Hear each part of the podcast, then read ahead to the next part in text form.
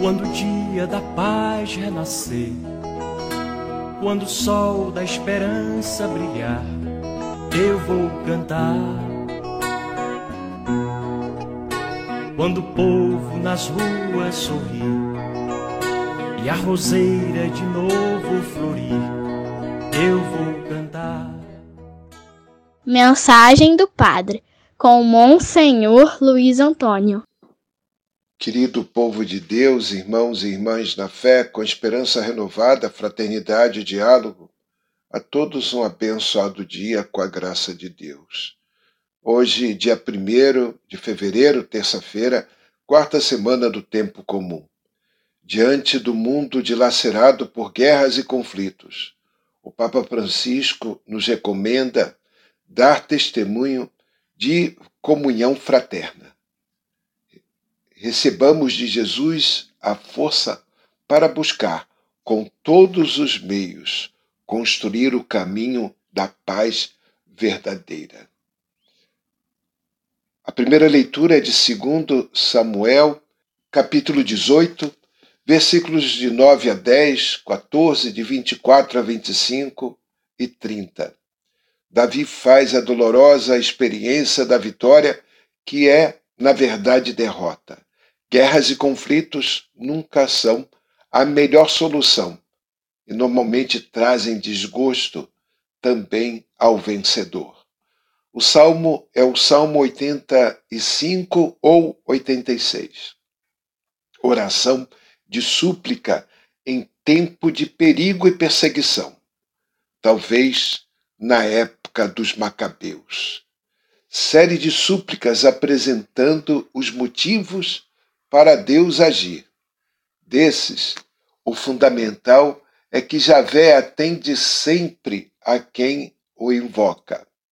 A certeza de ser atendido dá lugar ao louvor, no qual se reconhece que Deus é único e universal. Inclinai vosso ouvido, ó Senhor, e respondei.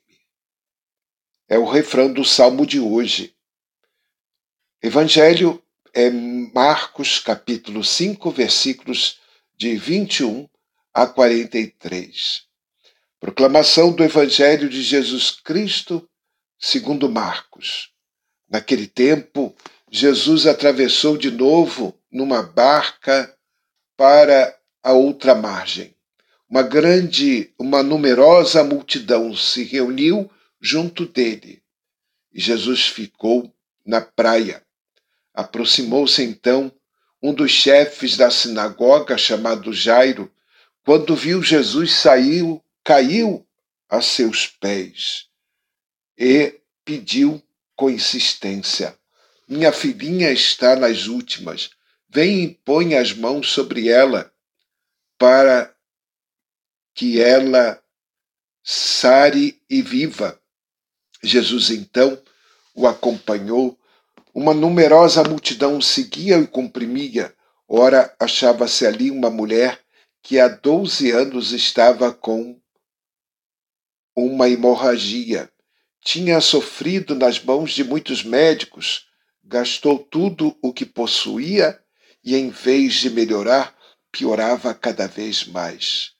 Tendo ouvido falar de Jesus, aproximou-se dele por trás no meio da multidão e tocou na sua roupa. Ela pensou: se eu ao menos tocar na roupa dele, ficarei curada.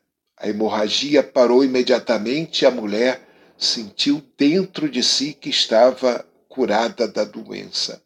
Jesus logo percebeu que uma força tinha saído dele. E voltando-se no meio da multidão, perguntou: quem tocou na minha roupa? Os discípulos disseram: Estás vendo a multidão que te comprime e ainda perguntas quem me tocou? Ele, porém, olhava ao redor para ver quem havia feito aquilo. A mulher, cheia de medo e tremendo, percebendo o que lhe havia acontecido, veio e caiu aos pés de Jesus e contou-lhe toda a verdade. Ele lhe disse: Filha, a tua fé te curou. Vai em paz e fica curada dessa enfermidade. Ele estava ainda falando quando chegaram alguns da casa do chefe da sinagoga e disseram a Jairo: Tua filha morreu, por que ainda incomodar o mestre? Jesus ouviu a notícia e disse ao chefe da sinagoga: Não tenhas medo, basta ter fé. E não deixou que ninguém o acompanhasse, a não ser Pedro, Tiago e seu irmão João. Quando chegaram à casa do chefe da sinagoga, Jesus viu a confusão e como estavam chorando e gritando. Então ele entrou e disse: Por que essa confusão, esse choro? A criança não morreu, mas está dormindo. Começaram então a caçoar dele, mas ele mandou que todos saíssem, menos o pai e a mãe da menina e os três discípulos que o acompanhavam. Depois entraram no quarto onde estava a criança.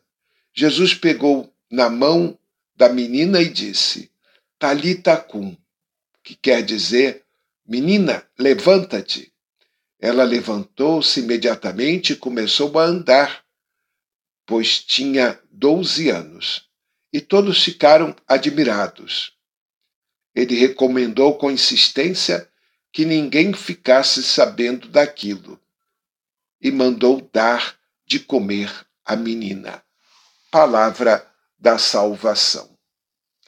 Toda mulher menstruada ou sofrendo corrimento de sangue era considerada impura, como apresenta o texto de Levítico, capítulo 15, de 19 a 25. E impuros ficavam também os que fossem tocados por ela. A fé em Jesus faz que essa mulher viole a lei e seja curada. A missão de Jesus é restaurar aos homens a vida total, não só libertá-los da doença que os diminui e excluir do convívio social, mas também salvá-la, salvá-los da morte, como aconteceu com a filha de Jairo, que os excluía a morte, os excluía da vida antes do tempo. Amém. Assim seja. Rezemos pela paz do mundo, de modo especial pela Ucrânia e pela Rússia, que não entrem em guerra. Rezemos. Senhor Jesus Cristo, dissestes aos vossos apóstolos: eu vos deixo a paz, eu vos dou a minha paz. Não olheis os nossos pecados, mas a fé que anima a vossa igreja. Dai-lhe, segundo o vosso desejo, a paz e a unidade, vós que sois Deus com o Pai e o Espírito Santo. Amém. Paz e bem, um dia abençoado para todos. Vai ser tão bonito se ouvir a canção cantada de novo. No olhar da gente a certeza do irmão, reinado. Vai ser tão bonito se ouvir a canção cantada de novo. No olhar da gente a certeza do irmão, reinado do povo.